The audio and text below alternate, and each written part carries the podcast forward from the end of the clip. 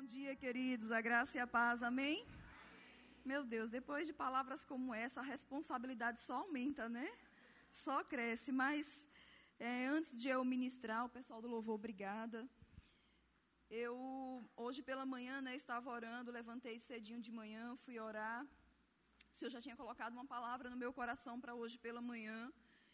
E eu lembrei dessas coisas que Vânia está falando, né, com relação a hoje ser um dia simbólico, um dia que representa né, a comemoração do Dia das Mães. E assim como Vânia também, minha mãe já, tá, já está com o Senhor, né, ela já partiu.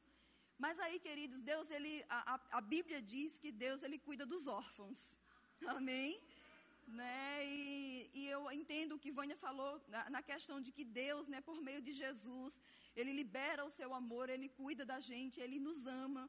Mas sabe, queridos, que Deus Ele usa pessoas para fazer isso.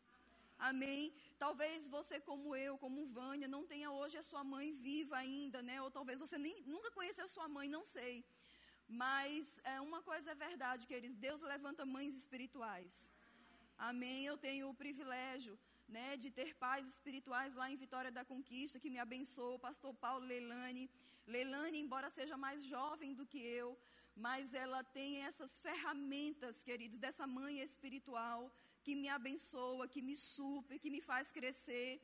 E aqui também vocês, né? E eu posso desfrutar disso também, Vânia, junto também com as esposas de pastores aí, como mães espirituais, né? Que cuida, apacenta a sua vida. E elas têm, amados, é, ferramentas espirituais para suprir as suas necessidades.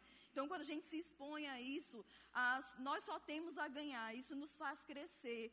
E como é bom, como Deus cuida, mas Deus, Ele nos preserva, Ele nos é, é, é, supre de todos os lados e de todas as formas. Amém?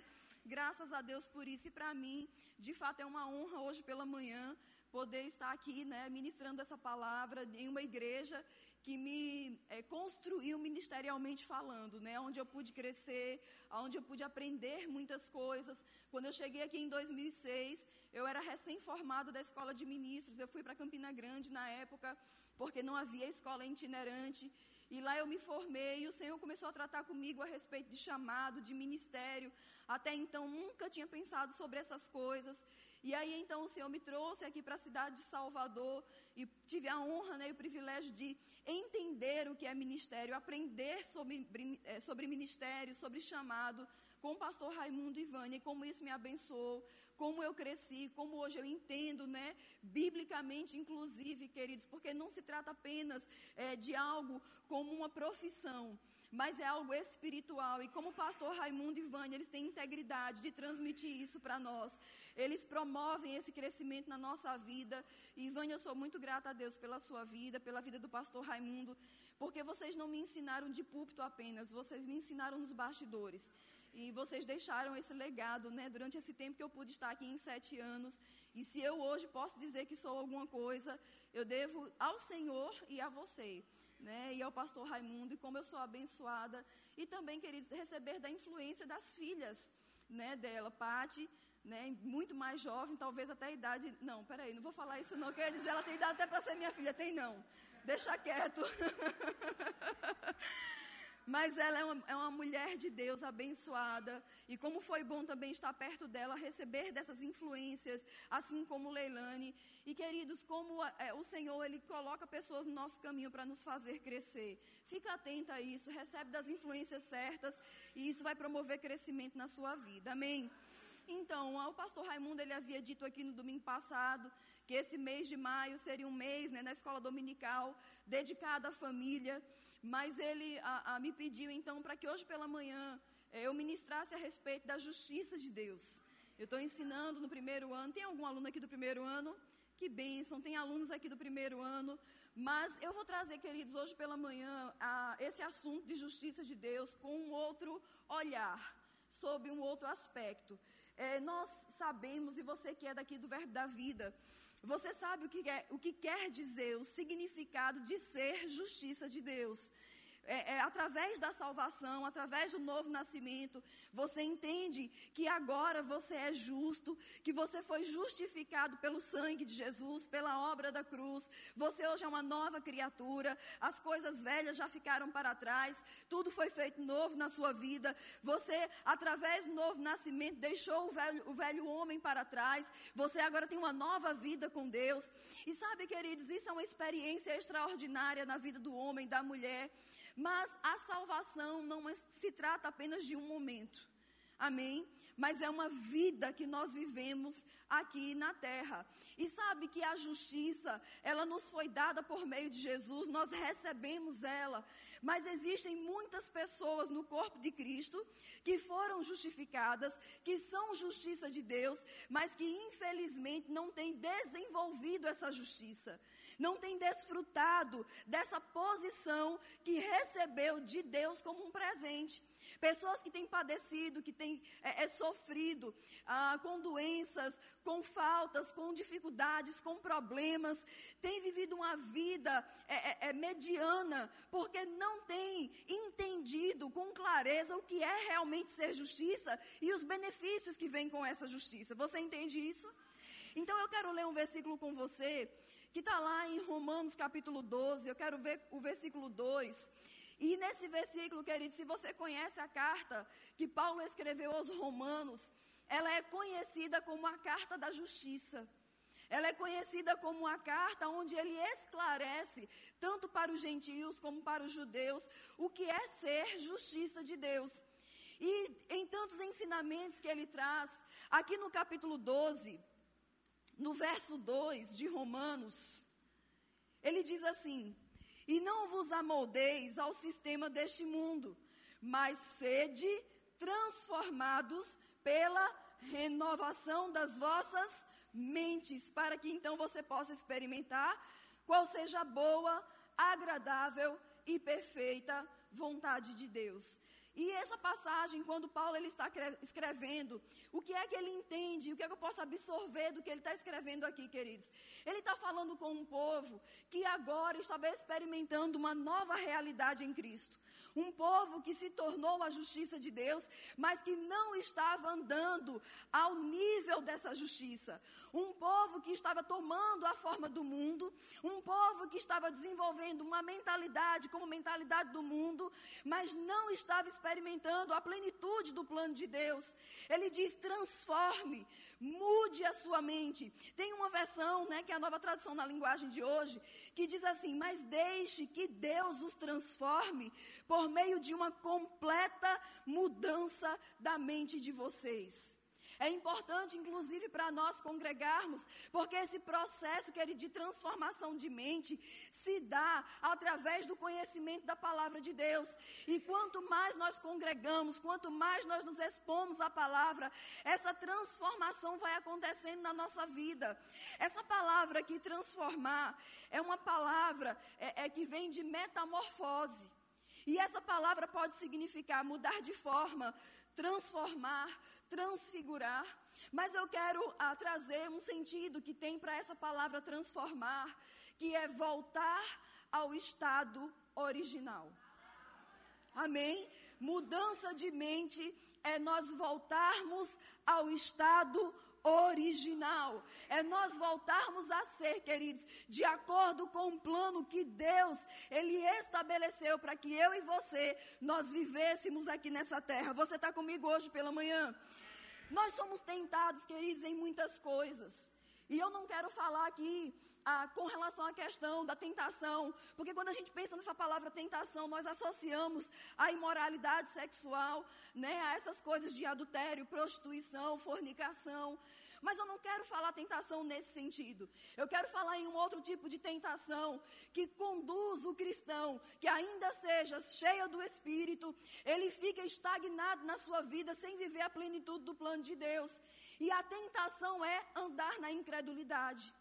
O diabo, ele forja situações, ele forja circunstâncias, por exemplo, através de um corpo que tem sintoma de enfermidade, ele começa a dizer por meio daquele sintoma que a cura não está ali. E somos tentados a acreditar que a cura não brotou ainda porque não vemos a sua manifestação. As circunstâncias que nos cercam na nossa casa, nas nossas finanças, na nossa família. O diabo ele começa a trazer tentações dizendo: "Olha, a sua família não vai mudar. A sua família vai permanecer do mesmo jeito que está. Olha, essa sua condição financeira se conforme a si mesmo. Afinal de contas, as pessoas do mundo estão todo mundo passando por esse problema. Você já observou que o mundo está em crise? Já olhou aí como é que estão as coisas? Está difícil para todo mundo. O comércio está difícil para todo mundo. Então isso é uma tentação para quê? Para que a gente venha andar em incredulidade. Você entende? As pressões externas começam a surgir e a transmitir coisas, queridos, que se eu e você não renovarmos a nossa mente na compreensão de que de fato nós somos a justiça de Deus aqui nessa terra, nós não vamos, não vamos conseguir romper nós vamos ser salvos, cheios de Deus, transformados, mas vivendo ainda assim de acordo com esse mundo. Você entende? Aceitando como natural andar doente andar debaixo de enfermidade, andar como o mundo, por exemplo, um casamento de fachada, aonde não há um relacionamento de acordo com o plano de Deus para um casal, aonde os filhos estão no mundo se perdendo, mas é normal porque todo filho no mundo aí vai para boate, se embriaga, usa drogas e sabe, amados, nós precisamos mudar a nossa mente. Tem uma versão que diz: olhe, mude a sua mente para melhor e mudar a mente para melhor, queridos, de fato é para nós voltarmos ao estado original. Para a gente entender ah, que tipo de pensamento Paulo está falando aqui que nós precisamos ter, e ele está falando de voltar ao estado original, nós vamos voltar lá para Gênesis capítulo 1. Amém? Nós vamos lá para o começo, para o princípio, para entender como Deus quer que eu e você venhamos a pensar e a viver. Amém? Nós estamos em uma escola bíblica dominical, então nós vamos estudar a palavra de Deus. Amém? Eu lembro que o Dr. Mike Murdock, certa vez ele disse que aquele que vem para a escola dominical, ele é digno de uma bênção especial. Amém? Então você é digno de uma bênção especial hoje pela manhã. Gênesis capítulo 1, versículo 26. Talvez você já tenha lido muito esse versículo, inclusive já tenha até estudado sobre ele. Mas eu quero destacar algumas coisas hoje pela manhã para nós. Aqui em Gênesis, no capítulo 1, o versículo 26 em diante diz assim: Então Deus determinou: façamos o ser humano a nossa imagem, de acordo com a nossa semelhança. Dominem eles sobre os peixes do mar, sobre as aves do céu, sobre os grandes animais e todas as feras da terra e sobre todos os pequenos seres, pequenos seres viventes que se movem rente ao chão. Verso 27 diz: Deus, portanto, criou seres humanos à sua imagem, a imagem de Deus os criou, macho e fêmea os criou. Deus os abençoou e, e lhes ordenou: sede férteis e, e multiplicai-vos, povoai e sujeitai toda a terra, dominai sobre os peixes do mar, sobre as aves dos céus e sobre todo animal que rasteja sobre a terra. Amém? Então aqui Deus ele agora está formando o homem, ele já havia formado toda a terra, e quando ele forma o homem, ele decide fazer esse homem a sua imagem e a sua semelhança. Essa palavra imagem, ela quer dizer cópia, réplica, e eu gosto muito é, quando traduz essa palavra como espelho. Amém? O homem, ele foi criado. Sabe quando você hoje acordou pela manhã e você foi lá, né, lavou o seu rosto, covou os seus dentes, graças a Deus por isso. E aí, quando você chegou lá, você olhou no espelho e o espelho estava reproduzindo para você a sua imagem. O reflexo seu estava sendo refletido lá. Quando Deus ele fez o homem, ele olha para o homem e ele vê o reflexo da sua própria imagem. Ele vê o homem, é, ele vê ele no homem. Você entende isso? Queridos, em Jesus Cristo nós vamos estudar hoje pela manhã que essa imagem ela foi restaurada ao homem. O fato de nós vivermos o que estamos vivendo, talvez algumas limitações, talvez algumas dificuldades, talvez alguns problemas, isso não anula a verdade de que eu e você hoje, nós somos a imagem de Deus. a, a circunstância não é parâmetro para nós, para nos dizer se somos ou não essa imagem. A palavra de Deus nos garante que eu e você, nós somos essa imagem. Amém. E ele diz aqui que nós somos também a sua semelhança. Semelhança é algo que pode ser comparado. É uma duplicata de Deus. Amém? É, é quando alguém é, é, olha para nós e é, reconhece em nós Deus. Esse é o plano original. Sabe, queridos, parece que a gente não se empolga muito quando ouve essas verdades. Mas deixa eu dizer uma coisa para você. Lá a, a, em Isaías 14, diz que Lúcifer, ele decidiu no seu coração subir a mais altas nuvens e ser semelhante ao Altíssimo.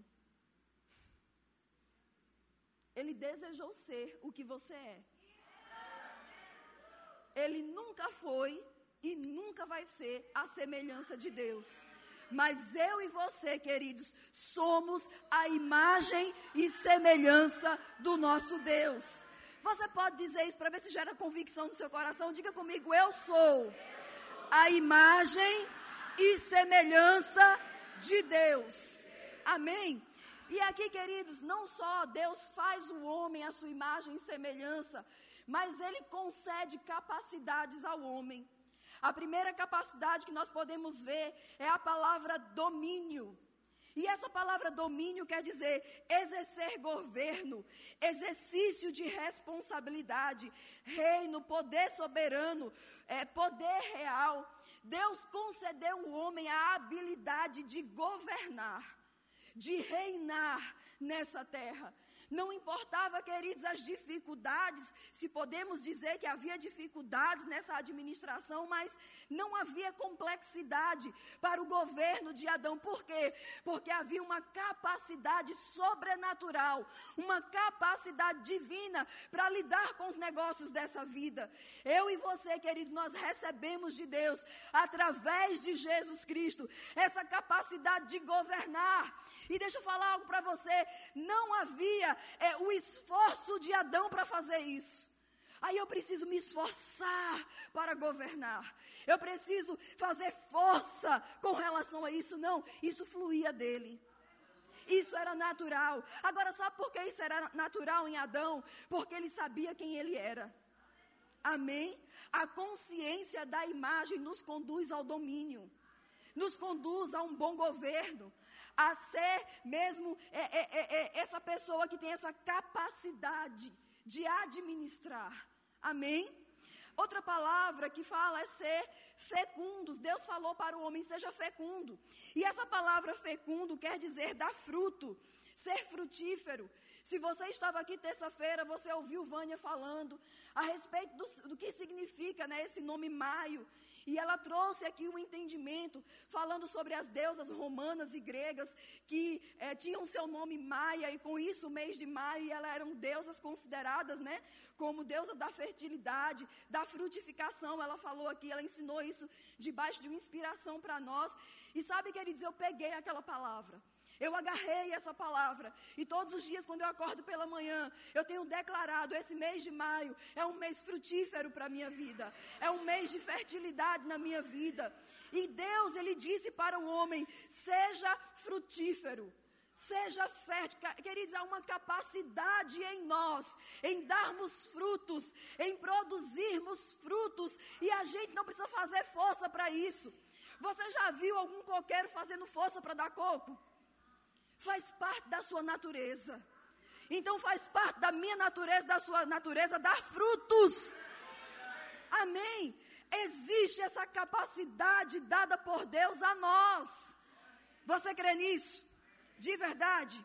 Outra palavra que o Senhor falou para Adão foi: multiplicai-vos. Essa palavra multi, multiplicar, nós podemos traduzir ela por ser ou tornar-se grande. Amém? Quer dizer alargar, aumentar sobremaneira ou excessivamente, reproduzir influência. Amém? Tudo isso é multiplicar, é uma capacidade de expansão e multiplicação. Temos uma capacidade dada por Deus, queridos, de aonde nós estivermos, seja na nossa casa, seja no nosso trabalho, seja nos nossos negócios, de multiplicar e de expandir, de aumentar, de fazer crescer. Agora, por que isso? Sabe por que nosso amém é pouco? E é um amém meio desconfiado. Porque nós temos colocado nossos olhos naquilo que é natural. O fato de eu e você até hoje, talvez, não estarmos produzindo fruto, não quer dizer que isso é uma realidade na nossa vida. Não quer dizer que nós somos exatamente assim. Talvez a não compreensão baseada em uma revelação não está forte dentro de você. Como o Vânia estava falando hoje pela manhã. Muitas vezes somos tentados, queridos, a ter um conhecimento da vontade do plano de Deus com a nossa mente. Mas isso não pode ficar apenas na nossa mente, isso tem que estar no nosso espírito. Porque quando está em nosso espírito, se transforma em uma força, uma força que nos impulsiona, uma força que nos faz avançar, que nos faz crescer. Você está comigo aqui hoje pela manhã? Graças a Deus. Então, quando Deus criou o homem, Ele o criou com um propósito comum a todos, que é ser como Ele e agir como ele aqui na terra. Deus criou o homem com esse propósito. E sabe, queridos, nós sabemos que Adão, ele decidiu desobedecer a Deus, e ali entrou o pecado, com o pecado entrou a morte. Então o homem agora está separado de Deus, e aquilo que fluía naturalmente nele foi perdido pela sua desobediência. Mas graças a Deus nós sabemos que através de Jesus Cristo, isso foi restaurado ao homem. Isso foi dado de novo ao homem, você entende? Então, quando nós olhamos para Adão, queridos, nós precisamos nos ver nele. Amém? Quando nós olhamos para quem Adão foi e para aquilo que ele viveu, nós precisamos nos enxergar nele, porque esse é o plano de Deus para nós hoje. O problema, queridos, é que muitas vezes a nossa mente ela está cheia do que a novela diz, do que os filmes dizem, do que o noticiário diz, e para romper, ouvindo a palavra, essas verdades, parece que há um bloqueio. Mas no nome de Jesus, a palavra de Deus diz que a unção ela despedaça o jugo. Amém? E toda mentalidade ah, errada, toda deformidade na nossa mente, queridos, em nome de Jesus, ela é quebrada e despedaçada pela unção que há na palavra. Amém? Eu quero ler um versículo com você que está lá em Hebreus, capítulo 1. Hebreus capítulo 1, verso 3. Diz assim, Hebreus capítulo 1, versículo 3 diz ele, falando de Jesus Cristo, que é o resplendor da glória e a expressão exata do seu ser. Jesus, ele veio a essa terra representando a imagem exata do ser de Deus. Você olhava para Jesus, você via Deus. Mas, queridos, isso não parou em Jesus.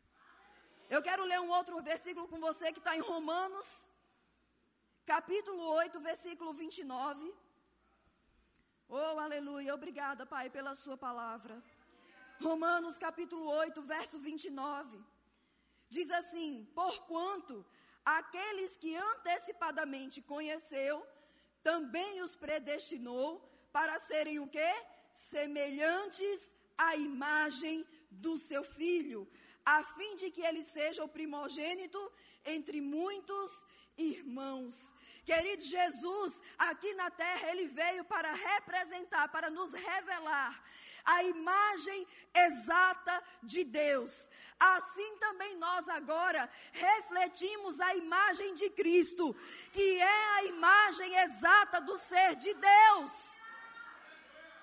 Eu e você, queridos, quando nós somos chamados de cristãos, é porque de fato é visto em nós a figura de Cristo. Graças a Deus. Amém? Você está aqui? Olha só, em Marcos capítulo 1, verso 22. Marcos capítulo 1, versículo 22, diz assim: você abriu aí? Marcos 1, 22 diz assim: E todos ficavam maravilhados com o seu ensino, falando de Jesus, pois lhes ministrava como alguém que possui autoridade e não como os mestres da lei. Essa palavra aqui que diz que Jesus ministrava com autoridade, essa palavra autoridade, ela é, ah, pode ser traduzida como poder de escolher, liberdade de se fazer como se quer, o poder de reger e governar. Jesus, ele tinha essa autoridade de exercer governo, um governo real aqui nessa terra. Ele veio manifestar isso. O que é que Jesus estava fazendo? Ele estava mostrando para o homem que aquilo que Adão perdeu lá no Éden, aquilo que ele vivia, o poder de governar, o poder de decidir, de escolher como as coisas iriam ser, Jesus estava trazendo de volta. Jesus estava resgatando de volta para o homem.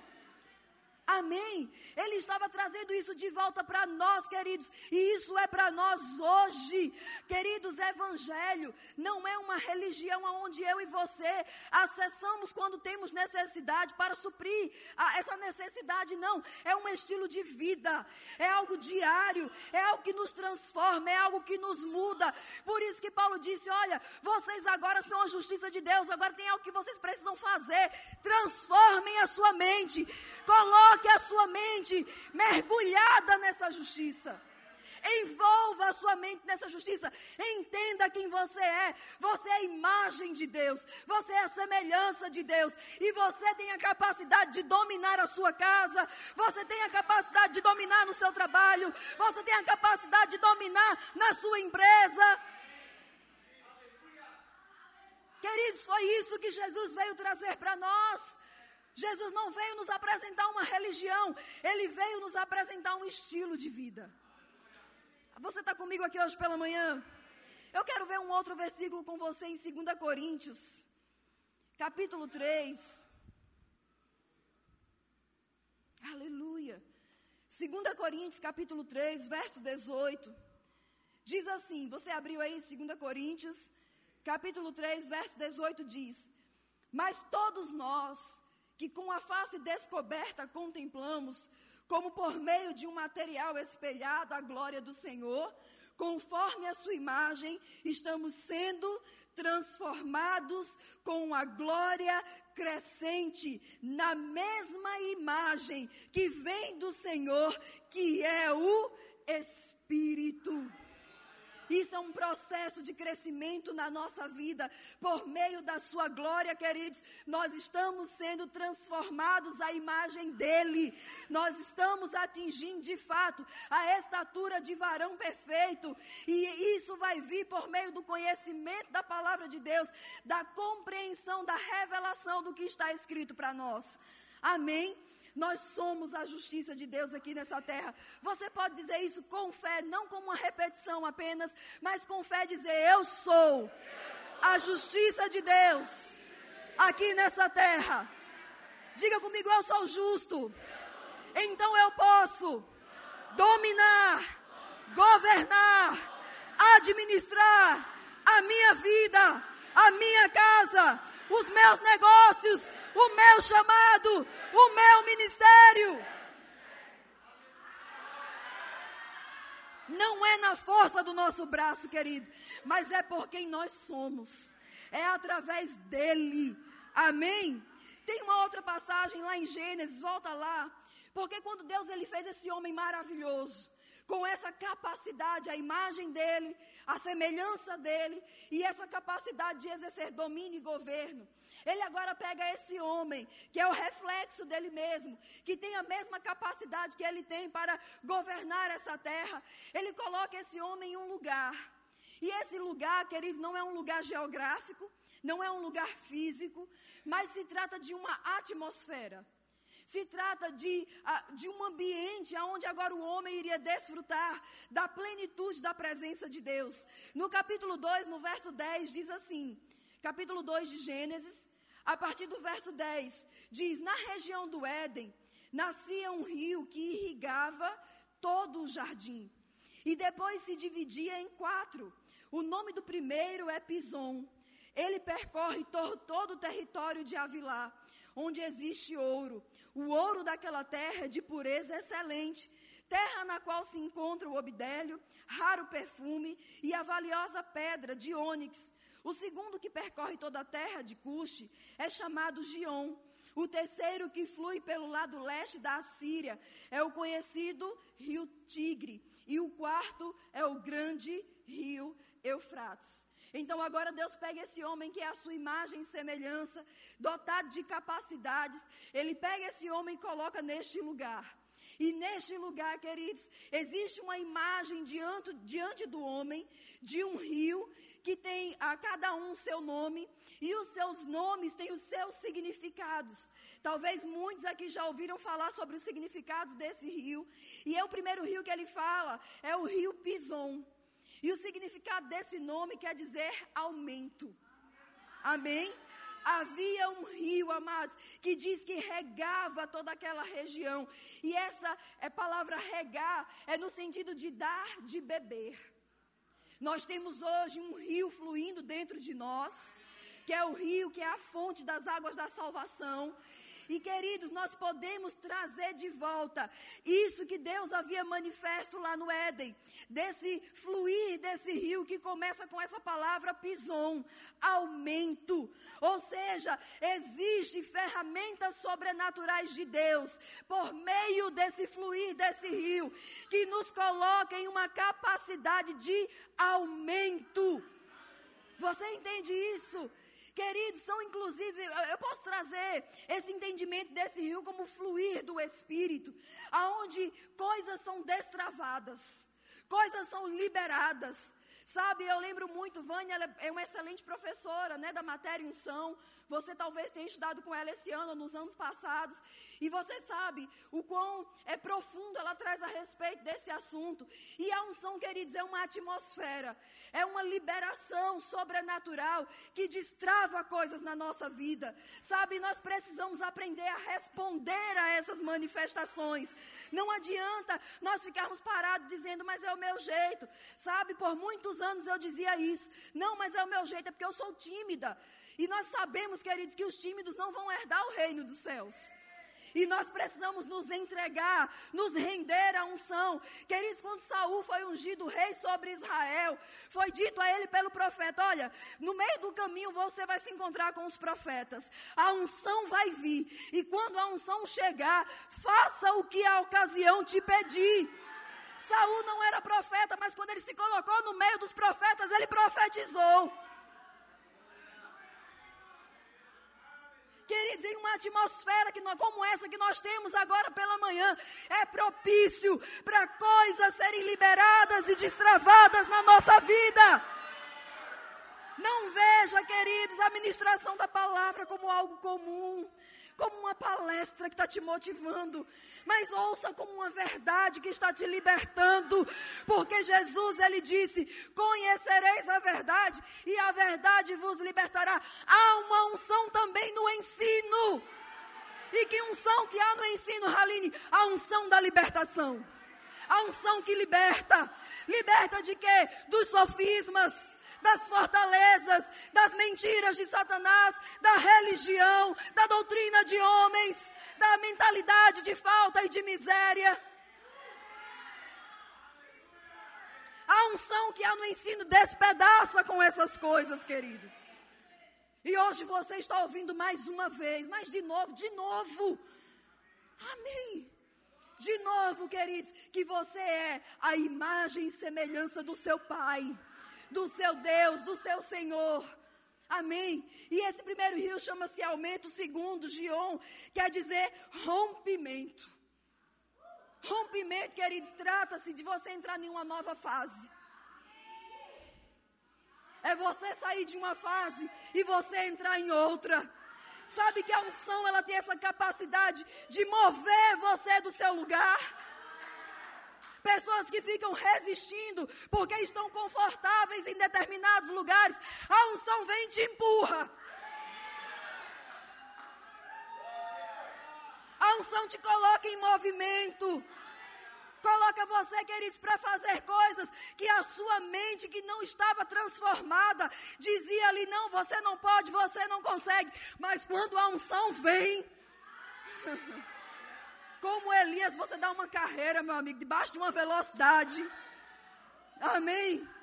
Nós costumamos ver nas nossas igrejas pessoas correndo e a gente faz que loucura é essa, querendo aparecer, não é assim? Às vezes pensamos essas coisas, mas eu vou dizer uma coisa a você, queridos: ali é se mover junto com a unção ali é se mover junto com o Espírito. Ali, queridos, é beber desse rio, é fluir com esse rio. E quando isso, amados, está em movimento, há um rompimento que tira a gente de uma fase e coloca a nossa vida em outra. Aleluia. Outro, um outro rio que tem lá o seu nome é o rio Tigre, que quer dizer rápido que quer dizer aceleração. A unção, ela vai interferir no curso natural das coisas. Aquilo que era comum, de uma forma incomum, ela é manifesta. Ela é transformada, ela é liberada. Observe, queridos, o lugar aonde Deus colocou. Entenda, essa palavra Éden, ela muitas vezes é traduzida como lugar de prazer, lugar de delícias, e é também mas tem um significado que eu gosto mais. Essa palavra Éden quer dizer porta. Uma porta aberta do céu. Adão, ele estava no lugar aonde a porta do céu estava aberta para ele. Você está comigo? Ei, queridos, em Jesus nós estamos nesse lugar. Oh, aleluia! Um outro significado, um outro rio, seu significado, que é o rio Eufrates, quer dizer frutífero. Ele era conhecido como o rio bom e abundante. Amém? Queridos, no fluir do Espírito, está liberado uma abundância para a nossa vida. O que é abundância? É além da medida. Amém? É aquilo que vai além da medida. É você, por exemplo, ter o salário do seu mês, mas Deus, Ele vai além do que você recebe. Ele vai além do seu contra-cheque, Ele vai além do que cai na sua conta. Ele abunda, querido, na sua vida. Algumas pessoas pensam assim: meu Deus do céu, eu recebi meu salário de maio, no dia, de abril, no dia 5 de maio, no dia 6 já não tinha mais nada na minha conta. E agora eu vou ter que aguardar dia 5 de junho. Deixa eu te falar uma coisa, queridos: isso é confiar na força do nosso braço. Isso é confiar naquilo que nós recebemos mês a mês, com o esforço nosso de trabalho. Mas quando nós tiramos os nossos olhos dessas coisas e colocamos os nossos olhos no Senhor, Deus mesmo se encarrega de enviar o extra. Porque nós já aprendemos, queridos, que a nossa fonte é o Senhor. Ele é o nosso pastor. A Bíblia, querido, Salmo 23 continua escrito lá do mesmo jeito, não mudou. O nosso pastor não é o nosso trabalho. O nosso pastor, queridos, não é o rendimento que nós recebemos todos os meses, mas é o Senhor. Ele é o nosso pastor. E porque eu entendo isso, nada me falta. Mas, Aline, por que então tem faltado? Queridos, o fato de até hoje ter faltado não quer dizer que vai continuar faltando. Amém? Você tem um pai que é um bom pastor, que te conduz a um lugar de suprimento, que te conduz a um lugar de segurança, que te conduz, querido, a um lugar onde você vai beber de água fresca. Aleluia. Você entende isso? Então, no versículo 15 diz assim: Tomou, pois, o Senhor Deus ao homem e colocou ele no jardim do Éden para o cultivar e guardar. Deus coloca o homem de debaixo desse lugar onde a porta do céu está aberta. E ele é envolvido por um rio que fala para o homem sobre aumento, sobre crescimento, sobre rompimento, sobre aceleração, sobre abundância. E agora o homem nesse ambiente ele precisa fazer algo não é, queridos, algo que vai automaticamente se manifestar na nossa vida. Existe a parte do homem a ser feita. Ele estava no ambiente da aceleração, ele estava no ambiente do aumento, mas ele precisava fazer duas coisas: o que? Cultivar e guardar. Amém? Ah, essa palavra, cultivar, quer dizer obter o melhor do que está ao seu redor. Isso é cultivar. Se refere a trabalho, negócios, ministérios, pessoas. Queridos, o Senhor, Ele traz para nós uma capacidade na, nessa atmosfera, nesse lugar onde está fluindo esse rio. Ele traz para a minha vida e para a tua vida, queridos, uma capacidade de administrar, de lidar, de obter o melhor dessas coisas. De extrair o que há de melhor. Sabe, eu, eu, a gente estava ali na salinha, eu estava ouvindo o pastor Roberto falando. E como o Senhor me abençoou com aquilo, pastor, talvez, ah, queridos, às vezes numa, numa conversa informal, como nós somos alcançados. Sabe, ao invés de nós termos um coração crítico diante do que estamos ouvindo de homens e mulheres de Deus, nós precisamos considerar. E eu fiquei ouvindo o que ele estava falando ali, eu considerei aquelas palavras e guardei no meu coração. Ele dizendo de um posicionamento que ele teve, que ele foi a um determinado lugar para que a atmosfera daquele lugar exercesse influência sobre ele. O que é isso? Mudança de mentalidade. Muitas vezes, onde nós estamos na nossa casa, queridos, aquele ambiente pode travar a nossa mente.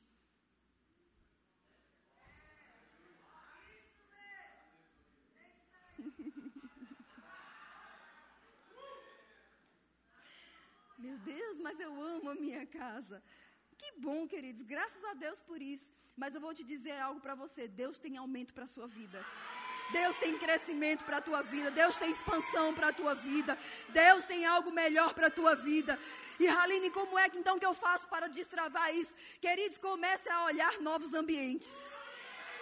Comece a colocar diante dos seus olhos, queridos, aquilo que você tem crido. E quando a gente faz isso, nós geramos uma imagem dentro de nós. Nós liberamos uma imagem no nosso espírito. Sabe, o diabo, ele é um ilusionista. Ele tem forjado imagens, ele tem preparado imagens negativas de ah, falta, de sofrimento, de doenças, de impossibilidades. Ele tem colocado essas imagens. Eu lembro uma vez que eu vi uma foto de um, um fotógrafo é, submarino. Ele, é, a especialidade dele era tirar fotos no fundo do mar. E eu gosto muito de ver fotografia, eu sou apaixonada por, por fotografia. E eu vendo uma foto que ele havia tirado, ele estava dentro de uma gaiola, bem, bem fundo no mar, e ele tirou a, a foto de um tubarão. E esse tubarão, ele veio atacá-lo. E quando o tubarão estava bem próximo, ele abriu aquela boca lá dele, cheia de dente, e ele fotografou, ele captou aquele momento. Obviamente, ele estava dentro de uma gaiola, não sofreu dano algum. Ele estava protegido. Mas sabe, queridos, eu olhando aquela foto, e eu comecei a observar aquele animal, e eu fiquei impressionada né, com a, a, a, a, a força com qual ele estava vindo para pegar aquele homem como se fosse uma presa. E olhando para aquela imagem, o Senhor começou a tratar algumas coisas comigo. E Ele começou a mostrar, Haline, você está vendo uma imagem de um momento de perigo. Mas essa imagem, ela oferece perigo para você? Eu disse, não, ela não oferece qualquer perigo para mim. E ele disse a mesma coisa o diabo faz. Ele coloca imagens na nossa frente, querendo causar dano, querendo causar medo. Pessoas que estão debaixo do jugo do medo por causa de imagens que o diabo tem colocado na sua frente. Mas, queridos, é só uma imagem. Não é a realidade do que Deus tem para nós. O diabo, talvez por meio de uma doença, tem colocado uma imagem diante de você de uma UTI.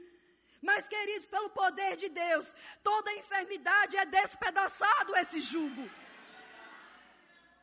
A unção de Deus despedaça, o poder de Deus despedaça esse jugo de enfermidade. E você não precisa parar em uma UTI. Você não precisa estar dentro de um hospital. Eu estou impressionado em dois anos, mais ou menos, que eu não venho em Salvador, o tanto de farmácia que tem nessa cidade. Esse é o diabo colocando imagens, dizendo: você é doente, você vai ficar doente. Você acha que o diabo trabalha como, queridos? Aparecendo na nossa frente de capa vermelha, de tridente, chifre.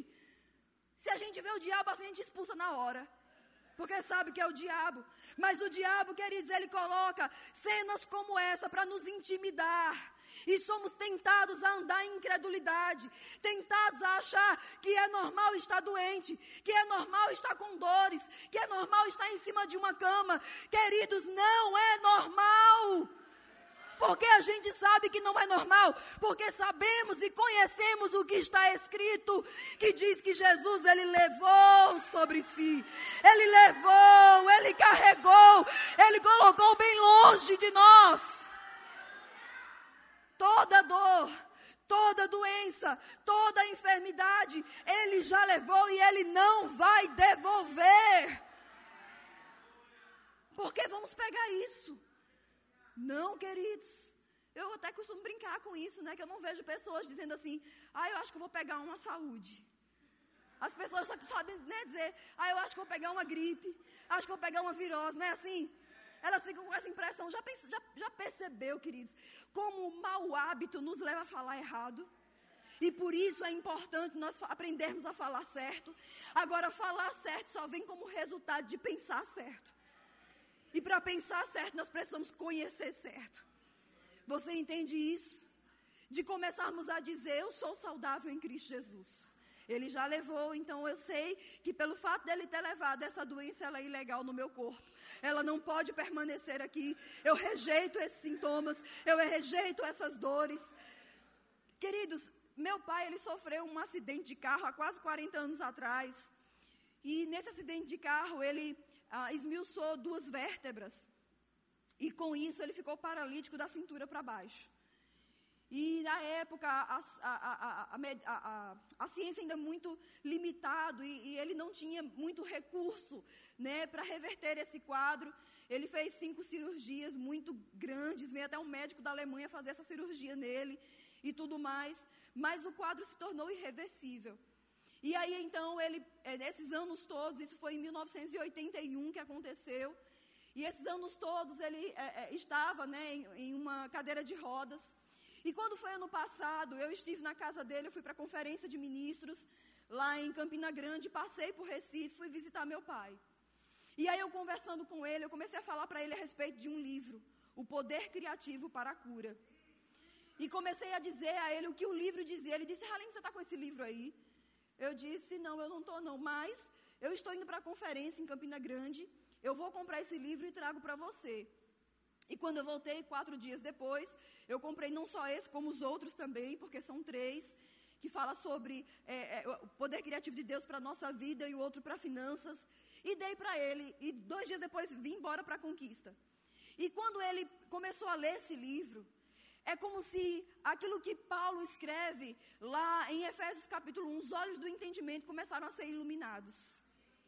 E ele começou a ver aquilo como uma verdade, que eles não podemos desprezar livros. Existe um poder também que é liberado através da literatura. Amém? E ele começou a ler aqueles livros. E quando ele pegou de cura, ele se apegou a esse livro. Ele acordava 5 da manhã. É um livrozinho pequenininho, acho que tem 30, 40 páginas, pequenininho. E ele começou a ler, e nesse livro tem confissões de fé. E ele começou a fazer todos os dias pela manhã essa confissão de fé. Ele lia o livro todo pela manhã, quando terminava, fazia as confissões, todos os dias. Todos os dias, todos os dias. Pouco mais de um mês depois, eu conversando com ele, eu lembrei do livro que eu tinha dado a ele. Eu disse, meu Deus, eu acho que meu pai não está nem lendo. Olha a minha incredulidade. E eu disse, pai, e aí? E o livro? Você está lendo o livro, está gostando? Como é? Você gostou? O que é que você acha? Ele disse, Haline, algo revolucionário está acontecendo. Queridos, é, ele começou a fazer a confissão sobre o seu corpo. E depois de 37 anos, pela primeira vez, ele mexeu uma das suas pernas.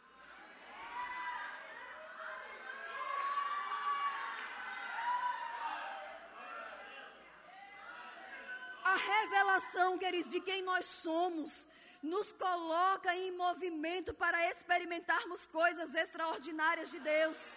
Aí sabe o que aconteceu? Ele disse: rapaz, esse negócio é bom. Ele pegou agora o de finanças. E começou a fazer as confissões do de finanças também. Começou a praticar os princípios que há anos ele não praticava mais. Sabe o que aconteceu? Meu pai, com quase. Set... Eita, se eu disser a idade dele aqui. ele me pega.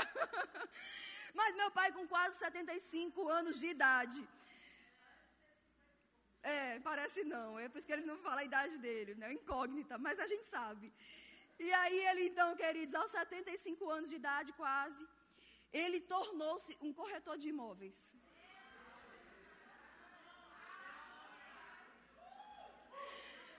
Ele começou a dizer, rapaz, eu sempre sonhei em pintar quadros, vou pintar quadros. Começou a pintar quadros. Sabe o que aconteceu nesses dias?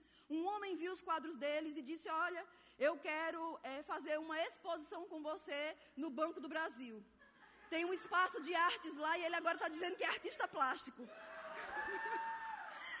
agora, queridos, tudo isso fruto de um posicionamento. Quando eu e você nos posicionamos, nós deixamos de ser vítimas da situação e passamos a viver aquilo que a palavra de Deus está dizendo como plano divino para o homem. Você está entendendo isso? Aqui também diz que eh, Deus ele colocou o homem lá para cultivar e guardar. Essa palavra guardar é proteger o que lhe foi confiado, é impedir que o diabo invada e rouba o que nos foi dado. Há uma capacidade em nós, queridos, em proteger o que Deus ele tem confiado nas nossas mãos. Você entende isso? Quando eu e você nos posicionarmos, amados, nós vamos viver a plenitude do plano de Deus para a minha vida e para a tua vida. Amado, eu sei que você já aprendeu aqui, se você é da igreja, o verbo da vida, você já aprendeu isso, que isso não é uma verdade, uma realidade apenas para os pastores, para os ministros. Não, isso é para o corpo de Cristo. Isso é para todos nós. É um posicionamento diário, queridos, de decidir mesmo, entender o que a palavra de Deus diz e viver o que está escrito. Sabe, eu moro hoje em Vitória da Conquista, eu moro sozinha lá, minha família, eu não tenho nenhum parente, eu não tinha ninguém assim muito conhecido lá, da minha família ninguém. E morando lá, queridos, é desafiador muitas vezes estar só. Mas eu lhe digo, eu sei que eu não estou só, porque eu tenho o Senhor comigo. Você entende? E o Senhor, amados, Ele tem suprido as minhas necessidades. Ele tem cuidado da minha vida. Ele tem trazido, amados, sonhos, desejos do meu coração. Outra coisa, queridos, quando nós é, estamos envolvidos por essa mentalidade, que é a mentalidade de Deus para nós, nós passamos, queridos, a gerar expectativas de coisas maiores, de sonhos realizados. Eu pergunto para você hoje pela manhã, qual é o sonho que você tem no seu coração? Talvez o sonho do seu coração seja fazer uma viagem internacional. Não, aqui ninguém tem, não. Vou falar de outra coisa. Porque eu tenho. Ah, mas Halim, isso é supérfluo. Porque a gente não sonha com cesta básica. Queridos, o Deus que dá a cesta básica é o Deus que dá a viagem também. É desejo do coração? Pois Deus dá. Qual é o desejo do teu coração? O desejo do teu coração é ter um carro, é ter uma casa própria. O desejo do teu coração, amados, é desfrutar de coisas boas. Ei, nós temos um Pai que nos dá. Ele realiza os desejos do nosso coração. Se tão somente, queridos, amados, meu Pai não tem a palavra que você tem, não. Ele não conhece o que você conhece. Mas quando ele se deparou com essa verdade, ele se apegou a ela. E ele disse: Eu vou viver. Quando para muitos era para meu pai estar encostado, morrendo em cima de uma cama. Porque paralítico aos 75 anos de idade, isso é uma coisa é, é, já de se esquecer da vida, de se entregar mesmo às limitações. Mas ele decidiu, porque sabe que ele tem um Senhor, viver coisas novas. Você sabe o que é um homem viver uma vida e agora se descobrir artista plástico? Querido, semana passada, retrasada, ele vendeu um apartamento de um milhão de reais. À vista. Sem levar a pessoa para conhecer o apartamento. Mas sabendo e declarando, ele dizia: Haline, eu vou fechar essa venda. Eu vou vender esse apartamento. Esse negócio já está fechado. Eu já vejo esse homem assinando esse contrato. Eu já vejo esse dinheiro caindo lá na conta. Eu já vejo. Queridos, do jeito que ele falou, aconteceu para uma pessoa que tem um conhecimento limitado, que não é o conhecimento que eu e você recebemos, amados, aqui no púlpito dessa igreja. Nós temos recebido uma boa palavra. Nós temos que tirar os olhos, queridos, das performances e colocar os nossos olhos mesmo no que está dentro da palavra de Deus. O que está te atraindo hoje pela manhã? O que está chamando a sua atenção hoje pela manhã meu vestido vermelho?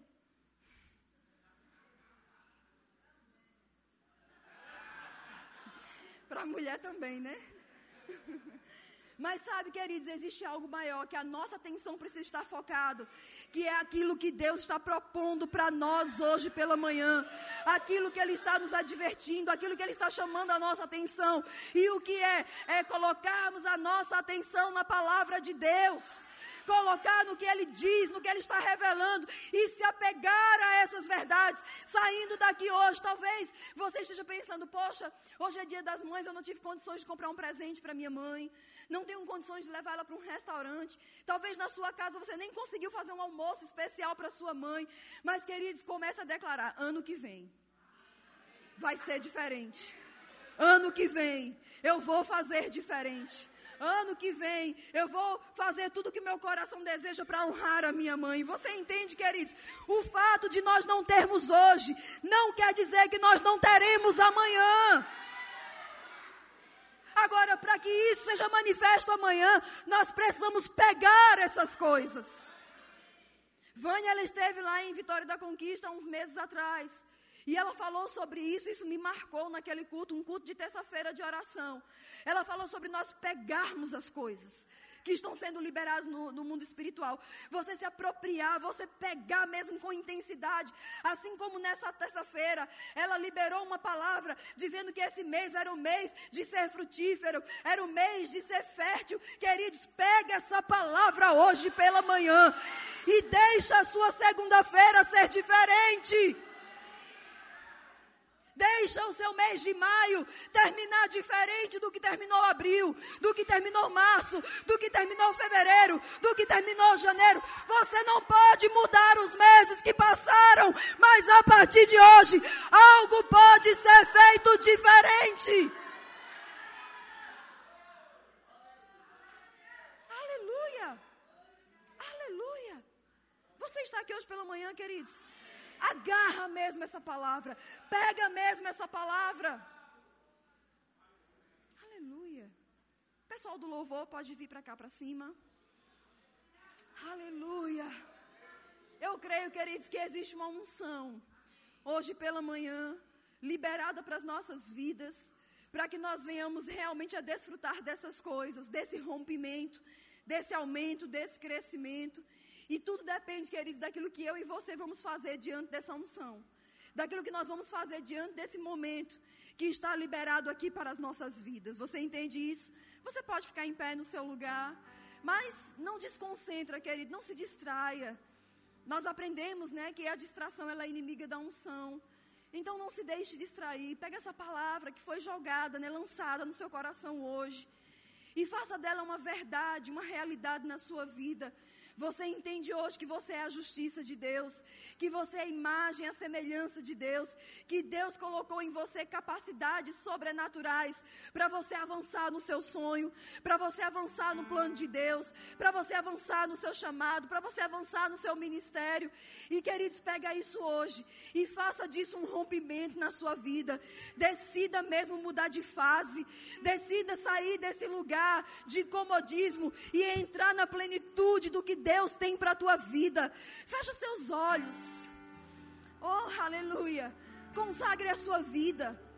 Queridos, tem pessoas aqui que precisam per pedir perdão a Deus por palavras e ações de incredulidade, por palavras e ações de medo. Sabe, amados, nesse, nessa semana, uma pessoa faleceu.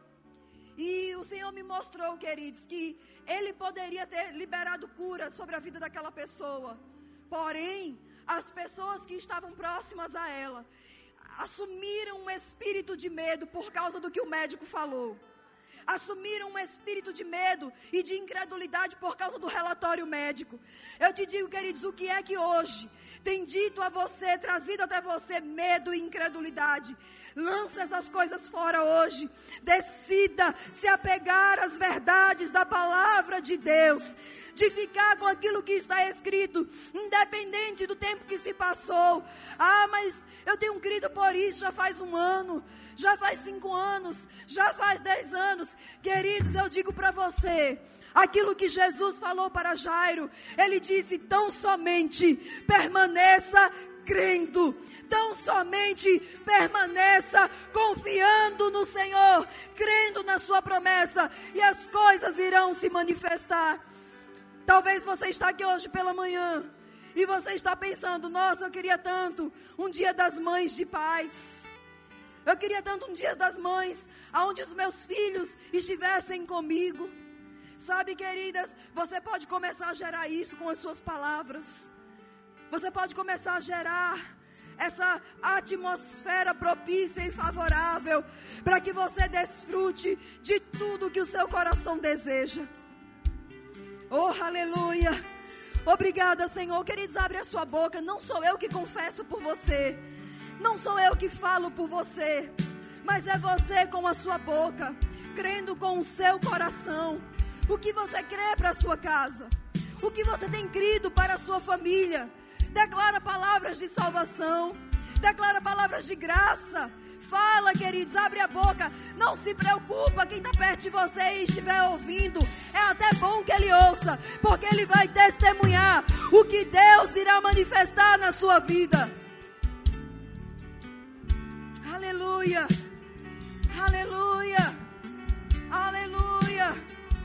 Senhor, nós cremos e por isso nós falamos. Nós cremos no aumento, nós cremos nesse crescimento, nós cremos, Pai, no rompimento, naquilo que nos coloca em uma nova fase. Pai, muito obrigada. Nós cremos na aceleração. As coisas podem estar emperradas até agora, mas nós cremos que a unção do Senhor, que destrava todas as coisas, agora mesmo acelera e toma de volta o tempo que foi perdido. Oh, aleluia! Aleluia! Aleluia!